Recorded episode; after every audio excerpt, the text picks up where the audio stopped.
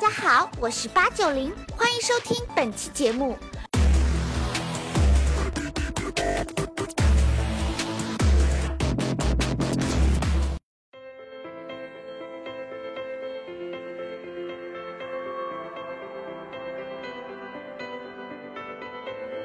其实范爷在做的这件事儿，大家都觉得，嗯，这是一个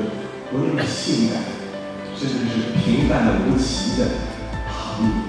我们经过两天的熬煮工艺，做出了一碟温润不燥的好酱。这个从一开始我们经历了什么，我们可以接受，但是接下来我相信我们要做的不是不仅仅是网红这件事。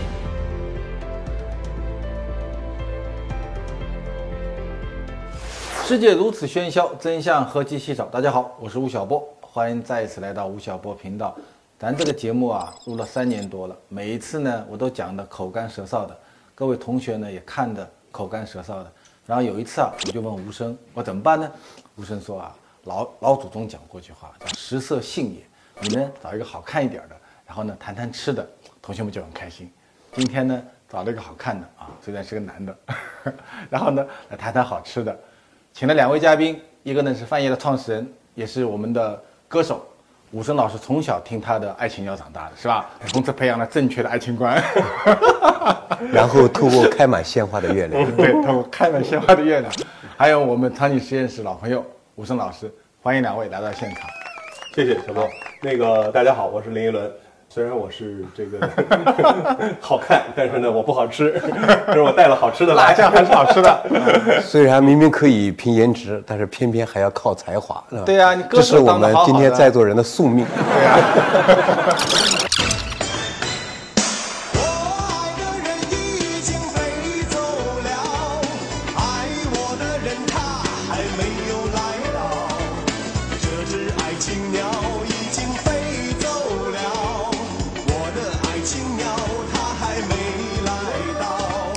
你创业到现在，你觉得歌手好玩还是创业好玩？做歌手有做歌手的时候好玩儿，那做创业就创业之后呢，也有好玩儿，但是也都有痛苦。哪个更苦？啊呃，那肯定是现在这个事儿更苦。还是现在更对苦？啊因为自己以前唱歌，你站在舞台上，每年出唱片，呃，把自己的嗓子照顾好，旁边的这个工作伙伴把我照顾好就可以了。现在呢是，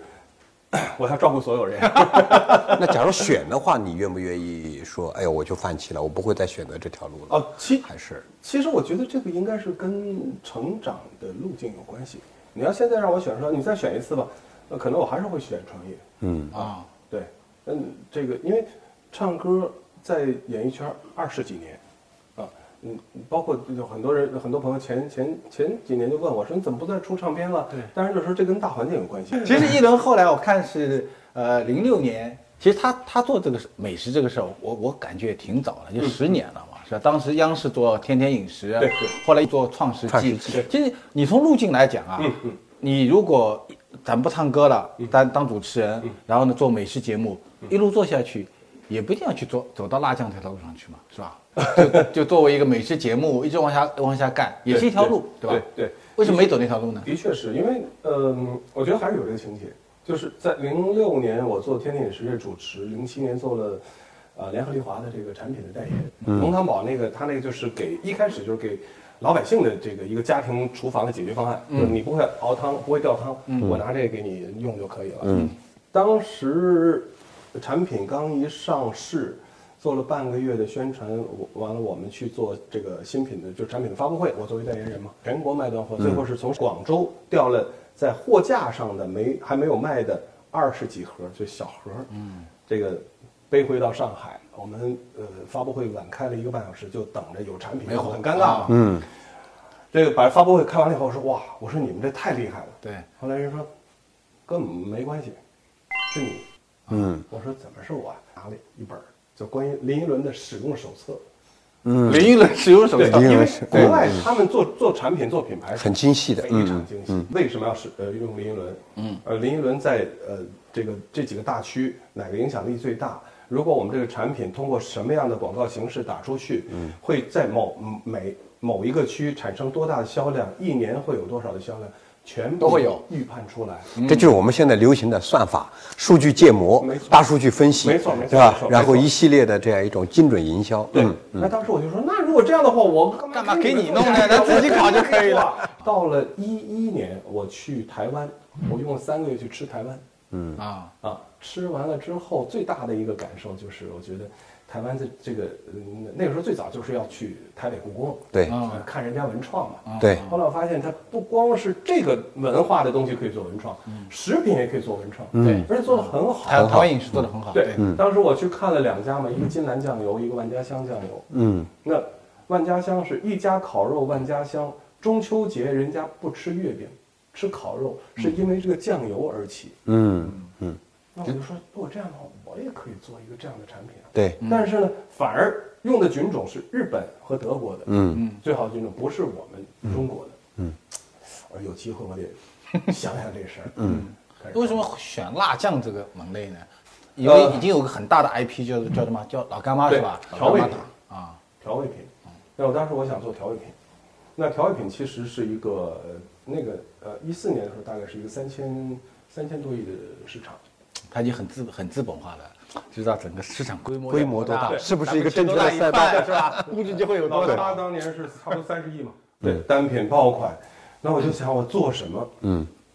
自己以前我的确也喜欢炒那辣酱，但是都是送朋友。嗯，啊，那这个我就说先做一个这样的产品，让大家试一试。所以其实李一伦刚才就是包括小波老师讲他是不是歌手的身份，嗯包括这个作为一个创作人的身份，后来到这个主持人的身份，嗯到这样一种就是美食家的身份，甚至还有人把他定义为一个收藏家的身嗯份，甚至还有人把他这个今天在定义他作为这个创业人的身份。其实这个过程里面，他是有一个渐渐的迭代，包括刚才他其实提到也的不。是突发奇他想，不是就突开发始的，现在你包括那个联合利华那个合作弄他们，其实就已经埋下了火苗，对吧？然后呢，他需要一个什么非常特定的场景去激活，所以他到台北那个过程，突然发现原来这个我也可以做，嗯其实呃，刚才小郭老师问那问题问的特别好，就是为什么你会做辣酱？嗯，为什么要做调味品？嗯，你做美食，你可以做很多东西，你可以开餐厅啊。你我就说，其实我呢，在做这件事儿上是有私心的。嗯，我一直想做一件事儿，就是中餐标准化。嗯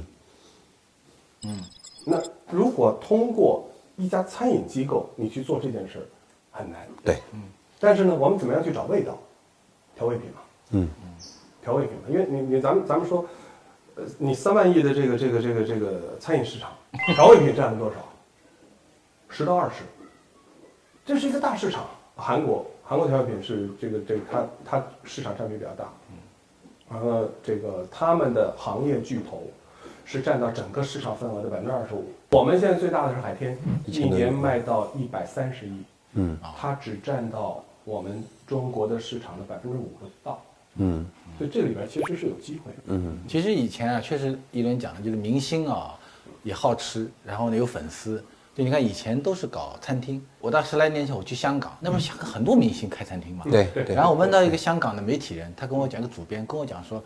很热闹，嗯，开十家基本上九家半是垮掉的。所以在这一点上，我觉得就是，呃，那个李先生他做这个范爷，我觉得有一点是跟很多刚才小布老师讲的明星不太一样的地方，就是他还是有很好的一种匠人精神。甚至我们今天有人说，哎，他算不算网红，是吧？哎，他是不是属于一个自带流量的这种，就是我生生把自己从一个当红做成了一个网红啊！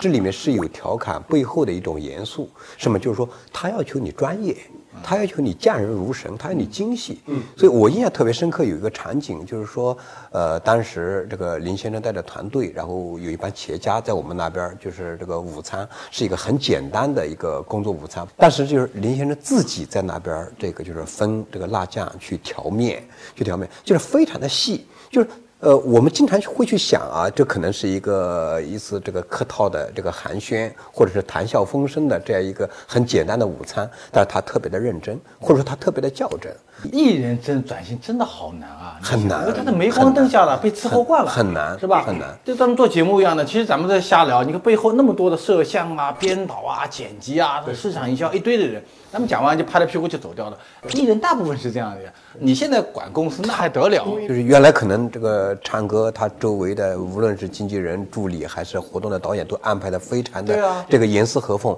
现在他自己就对是这自个己弄山正吆喝卖辣酱，说在哪儿呢？在天猫直播 啊，在哪儿？在京东，对，是吧？在这个这个呃一直播还是什么花椒，就是你会发现，就是说这种角色的转变，我们称为就是不仅是在拿得起，而且在放得下的过程中，他有一种重新出发的一种机会，就这个是非常难得。你觉得你不听听你的当年爱青鸟啊这些这些粉丝啊，到你今天咱们做辣酱的时候，就说流量部分嘛，你觉得这些粉丝在你现在的用户中比例大概占多少？特别有意思啊哈、明星，也就是 IP，是吧？他想去做流量转换，非常难啊，非常难。对啊，所以你看明星卖衣服、卖鞋子对啊，卖卖卖开开餐厅，对没几个成的，对，所以你刚才说这个，你说这个你粉丝占了多少？对，呃，我我想说在呃这个阿里的一个一个数据，二十五到三十九之间，嗯啊，那还蛮宽的，女性啊，百分之六七十啊那你说这些人是不是林依轮的粉丝？我认为不一定。嗯，就这些是喜欢吃，完了在网上去淘淘淘宝的这些这些嗯人，那他们为什么要买林依轮的产品？与众不同。嗯当然也有通过朋友介绍，嗯，完了去知道赛格这个品牌，嗯，那我们在去年这个在天猫上跟呃有一个就是品牌，那人家是大品牌哈，差不多两百个 SKU 的，差不多同时上线。你就看那个整个的那个那个数据，每天我们的访客数大概在一万一万一千多，哦，那很好那他啊们，是七千多啊，他们是七千多。我们平均浏览呃页面达到了四点八几，他们是五点几，因为他们东西多嗯多呀对。但是就是转换，我们在前几个月是稍微低了一点，大概是三点几。嗯，呃，在呃前几天那个我们电商的负责人告诉我，大概差不多也能达到五了。就嗯是说，今天我们在讲明星，其实我们判断的是他的一种专业度。比如前不久，这个有个歌手叫瑞哈娜，嗯就是蕾哈娜啊，蕾哈娜她发，她和这个就是 Puma 和这个丝芙兰他们联合去发布了彩妆。嗯很多人认为，就是蕾哈娜的这个调性跟这个她的这个就是 Puma 这个 Fetch 的这个彩妆的调性是吻合的。嗯这个，所以这个时候你会发现，它的确是一抢而空。而在这个呃例子上有很多啊，明星的但你这一个抢而空，你的可持续性到底对，这就是问题的核啊心，这就是问题的核心一。把打掉对两百万，你剩下来都往哪儿走呢？所以刚才小吴老师，大你量问你问就是说这个呃范爷里面有多少是李一伦的粉丝？这个我们可以这样来说，就是范爷他代表的是一种更加不同的、更加能够表达自我的一种新选择，乃至于林依轮他扮演的一个重要的角色，除了是品牌主理人以外，他也提供了一种精致生活的一种投射，就是他自己用心，他自己投入，乃至于他的一种就是品质的一种能力，他成为了一个什么可以下单的一种 理由。所以那我问你啊，吴晨，那么如果咱们对说说那个，咱们你做新物种也好，做创业也好，嗯，比如比如他以歌手的身份去做这个范爷，嗯，另外如果有一个路人甲，嗯，他去做范爷，嗯，他的这种光环会比起跑线会比人家快一点吗？呃，起就像你刚才说的，起跑线就快一点又怎么样呢？任何商业都是马拉松，都是长跑。我们看的是可持续性，这有一个很重要的原因，就是在于今天的一种就是产品的一种生产机制啊变了。嗯，就是第一，我对它的要求并不是歌手的要求，是对它作为美食家的要求。嗯。第二，我对它的是什么？是这个产品的可持续的一种能力，而不是说它作为一种就是流量的一种网红的属性。也就是说，哪怕我因为林依轮而来，但我毕竟因为味道而流。我因为这种就是林依轮曾经这种就是呃影响过我这种而关注，但是我因为它的品相和品质，它的材质，嗯，那么自然而然你会发现就是说，哎，它已经不构成我们这种付费的一种压力，对，但是呢，它的品质，它的独特性，嗯，它口味要好，它味道要纯，它这个东西就是调性要新鲜，然后它的包装要什么？要文艺小清新，要走心，还要走肾。还要走肾。呃，如果说的我们不能看到这种变化，而仅仅是看作为一个歌手，乃至于主持人，乃至于这个美食家的一种李一轮，我觉得是对产品的不客观，也是对范爷范爷品牌本身的这样一种不深入。那吴总，我再问你一个问题啊，比如说咱们艺人是一四年干这个范爷这个事儿、啊，对，干到现在，大家风生水起的啊聊。那么如果十年前呢？十年前，嗯，他干这个事儿靠不靠谱？我觉得不靠谱。就二零零四年不一定靠谱，不一定靠谱。为什么？因为他需要的那些条件并没有完全的成熟。就现在现在应该是应该是应该是社交媒体的传播、电商，还有消费者关系的互动，没错，包装我们甚至更具体的还回到林依轮身上来说，他是拿到了三个红利的，嗯，就是中央电视台作为一个就是中心化媒体的一种红利，它其实是有的，但是呢不是最重要的，最重要的是视频红利。然后就是以微博和微信为代表的一种就是新的连接体系和社交网络呢，又进一步的去放大它和成就它。说实在的，在这个时候，其实与唱《爱情鸟》与唱《透过开满鲜花月亮》的那个李一伦关系其实已经不大了。当社交网络一崛起以后，就是内容、产品、人格的一种关系啊，它不再是一种断裂和割裂的了，它变成了一种乘法效应。我们可以很在很短的时周期和时间里面去创造一个有价值的新品牌。内容即产品，产品即内容，嗯，就这个是我特别认同的。嗯，小郭老师讲的这个新商业，对，其实我我我特别骄傲，嗯，因为小郭老师讲的这个新商业跟范爷从一开始走的要走的路是真的是还有还很有吻合。嗯还有我首先要线上，线上呢，我把我通过我的产品，我给自己定一个定一个定一个定一个价格。嗯，那你从高往低走是好走的，嗯好走你对从低往高走，你你走不走不了，对对对你走不了对，对对包括那时候，我记得刚出这个产品的时候，有个歌迷，呃，给我就是在微博上留言，嗯，他说我的确是听着你歌长大的，我也很喜欢听你唱歌，但是呢，就是它。对， 哦，但是他说，但是其实是你不我能，没有他说你不能用你的名气对去绑架消费者的这个这个心智，嗯，啊，他说你做的那么高级的那个外包装什么的，我心想我什么高级啊？我就是一白盒，嗯，完了，你说我这高级吗？你说我这设计高级吗？嗯，我没有更多的，我没有请大师，我没有什么，就是我自己。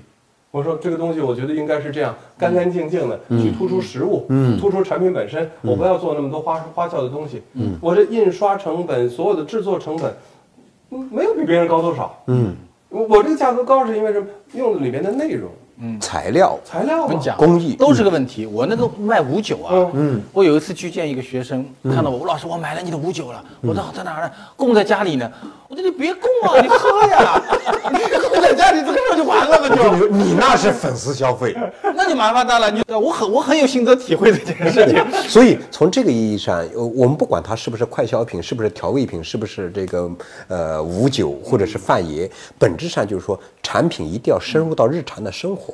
就是不管你叫做消费升级也好，叫做这个追求不同、追求这个呃更加独特性的表达也好，如果它不能够成为更加广泛的使用口碑，那么我们认为就是刚才小波老师说的昙花一现。对，接手，你说新零售、旧零旧零售，回到最后面就那个舌头了。零售可能也就是定价逻辑对啊、对传播模式啊对、呃人格化啊，对对弄到最后面就把这口辣酱放到舌头里面，对对吃完以后我下次再不再买，对叫复购率的问题对。如果没有复购率，全部都是扯淡。每周一期视频还意犹未尽，赶快扫描右侧二维码，成为吴晓波频道新锐会员，就可以每天听吴老师说万千世界啦！已经有超过三十九万人加入会员大本营喽，你还在等什么呢？你也可以在大头频道媒体合作伙伴澎湃新闻收看到本节目的精选内容哦。其实你咱们再回过头来说啊，这个艺人歌手他还是有一定的光环和品牌的捕捉能力的。然后呢，做辣酱，然后呢，当然我们自身往前滚，比如说我去做，我们去做直播啊，去跟合作啊。但其实现在。吴声他们也谈过一个概念，就跨界嘛，是，就是一个人格化的品牌，是不是你跟别人合作的时候会更容易一点？那当然，那当然，那当然。那去年其实去年我们合作的最有意思的很多，第一个是这个杜蕾斯嗯这个杜蕾斯。哦，那真是食色性也那对不所以就说为什么林这范爷要跟杜蕾斯合作？啊！我们有共同的粉丝你，不怕吗？不怕？不，你说杜蕾斯，杜蕾斯乌乌跟杜蕾斯没关系。对这是一些要蹭蹭热点的对对，拿着杜蕾斯去做那些特污的东西。杜蕾斯自己本身特别慎重，所以为什么很多能够去传播的杜蕾斯的一些话题是特别大家觉得很高级、很好玩儿，那个是杜蕾斯自己的。所以要重新定义美好。有一些高大上，你会发现，就是譬如刚才讲杜蕾斯合作，它的本质是什么呢？啊它的调性，在受众的角度，它是高级的，它是酷的年，轻或的者说它是年轻性感的，对吧有？社交属性有社交属性，有话题属互性联网社交属性，啊。你们现在合作了吗？ 没有，我们很快就合作了。对中间有头猪是吧？对 我就下来对了。中间有一 头刚哦丁磊珠，刚刚刚聊到嘛，因为这个我下个月还 要来来杭州嘛，对对就是跟那个网易我们合作，对就是他喂羊猪，喂羊猪完了跟范爷的调味酱合作。对，嗯那小波老师说，那我们以前搞我过们酒肉我朋友嘛我觉得我觉得加进来加进来就是林依轮和他的酒肉朋友们，吴晓波吴晓波和他的徒子徒孙们，而且不，其实这个就是让你这是全解决方案嘛，啊所以我们这就是新零售嘛。你有猪肉，你猪肉怎么做？我不会做。嗯哎，没问题啊，你用我的酱啊，对用我的酱一下就做出来了。啊，那有这么好吃的东西，那怎么着？有来点嗯酒 啊，做顿酒吧，对啊对你这不就给人解决了对，吗？就就少一个食客，就是我一瓶酒，对呀，一瓶酒还得看书两份是吧肉一个酱，完了哦把吴声老师新请来，物种好爆不炸好，吃？ 所以你会发现，就是呃，这并不是玩笑，这的确给我嗯们洞开了一个新的时代，而且这个大门的展开，它非常的饶有趣味。它有没有路径的？像这种有路径，我觉得有路径。我把这个路径径称之为叫做四步法则。第一就是说，你们彼此代表了各个领域的卓越的成就者，所以它都有什么？都有势能的叠加的基础。所以第一就是说，在品牌的调性和专业的维度里面，我们都要凭借彼此的专业性都是向好学生。形成势能叠加对。第二个，我们称之为就是说，它必须形成叫场景解决方案。场景解就决所以刚才我觉得林先生他提了一个很重要的一个观点，就是在于就是说，你猪肉怎么办啊？你猪肉要不要把它做成这样一个真正意义上的成品啊？哎，用什么样的酱来做啊？用什么样的调味品啊？然后你会发现这个场景是什么？是不断切换的。第一，我们做，嗯，我觉得成立，用这个什么呃范爷辣椒酱来做这个皖意未央猪，这是成立的。第二呢，就是说做好了以后呢，喝酒这是成立的。哎，我需要这个非常与其更好、不如不同的一种独特的五酒，嗯是吧？这是成立的。你会发现，就是说它是一个场景递进、场景切换所形成的就想新象的到从解那决个方场案景出来。对对对，它必须是一个极有画面感和代入感的。第三，我把它称之为叫做什么？它是能够形成一种社群的圈层价值的，就是说喜欢。未央猪喜欢五酒，喜欢这种泛爷辣椒酱，它代表一种审美它代表的是一种什么品质？品质嗯一种用户画像。同时呢，喜欢吴晓波，喜欢李一轮，喜欢丁磊，他又代表的是一种什么圈层？嗯那么在这种圈层，我们称之为叫人格化的耦合里面，嗯这个社群啊，它就有了社群价值。就我我就能够鄙视链形成鄙视链。第四个最后就变成了就是说， 无论是范爷，无论是吴九还是玩未央猪，最后它会形成我们称之为叫流量共赢，嗯，和流量的什么变现。什么意思呢？就是说这个流量是什么？是增量，它不是说的，嗯，小波老师的这个频道粉丝是多少？嗯，是现在是三百三十万。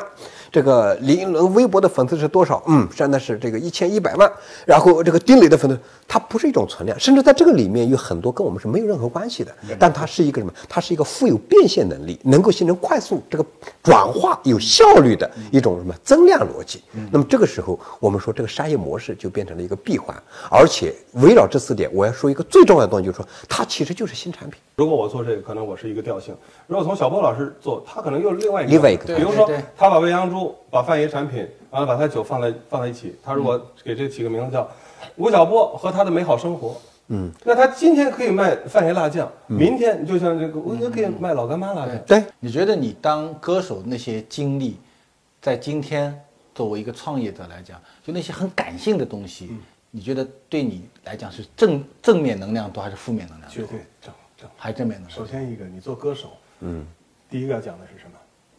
你得能吃苦，嗯你不能说光说你成名了之后，你成名前呢，嗯，嗯，就吃过苦，吃过苦，耐得住寂寞。你吃过苦吗？我当然吃过苦了。我们下面就讲讲，对吧？一起吃苦的幸福。的，啊所以逼着去辣做辣酱了，对。大家里面哪是你们的辣就是我的苦？就所以就是包括后来成名之后，你的有没有被胜利冲昏你的头脑？有没有被胜利冲昏头脑？我还好哎，要不我不会说在这个演艺圈一扎就二十几嗯年。哦到现在但你成名的确很早哎。我九四九四年，对呀九四年，你到现在我出去，嗯大家都认识我，都还认识我，嗯，都唱我的歌，那你就说明什么？就是你你在老百姓当中的这个基础，对，我唱《透过开满鲜花的月亮》，人家都说我像原唱。好，最后结尾，独声原唱 《透过鲜花的月亮》。你像那天上月亮，停泊在水的中央，永远停在我的心上。你像那天上月亮，你不会随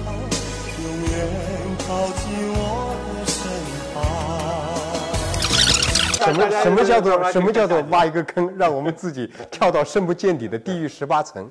啊，今天非常感谢呃一轮，也感谢吴胜来做我们的这个节目啊。其实一个歌手很辛苦，转型做一个辣酱的创业者更辛苦。但是呢，人呐、一生或者一段时间做一件自己喜欢的美好的事情，我觉得这个真的是今天这个时代最有意思的一件事情。谢谢一轮，谢谢吴胜。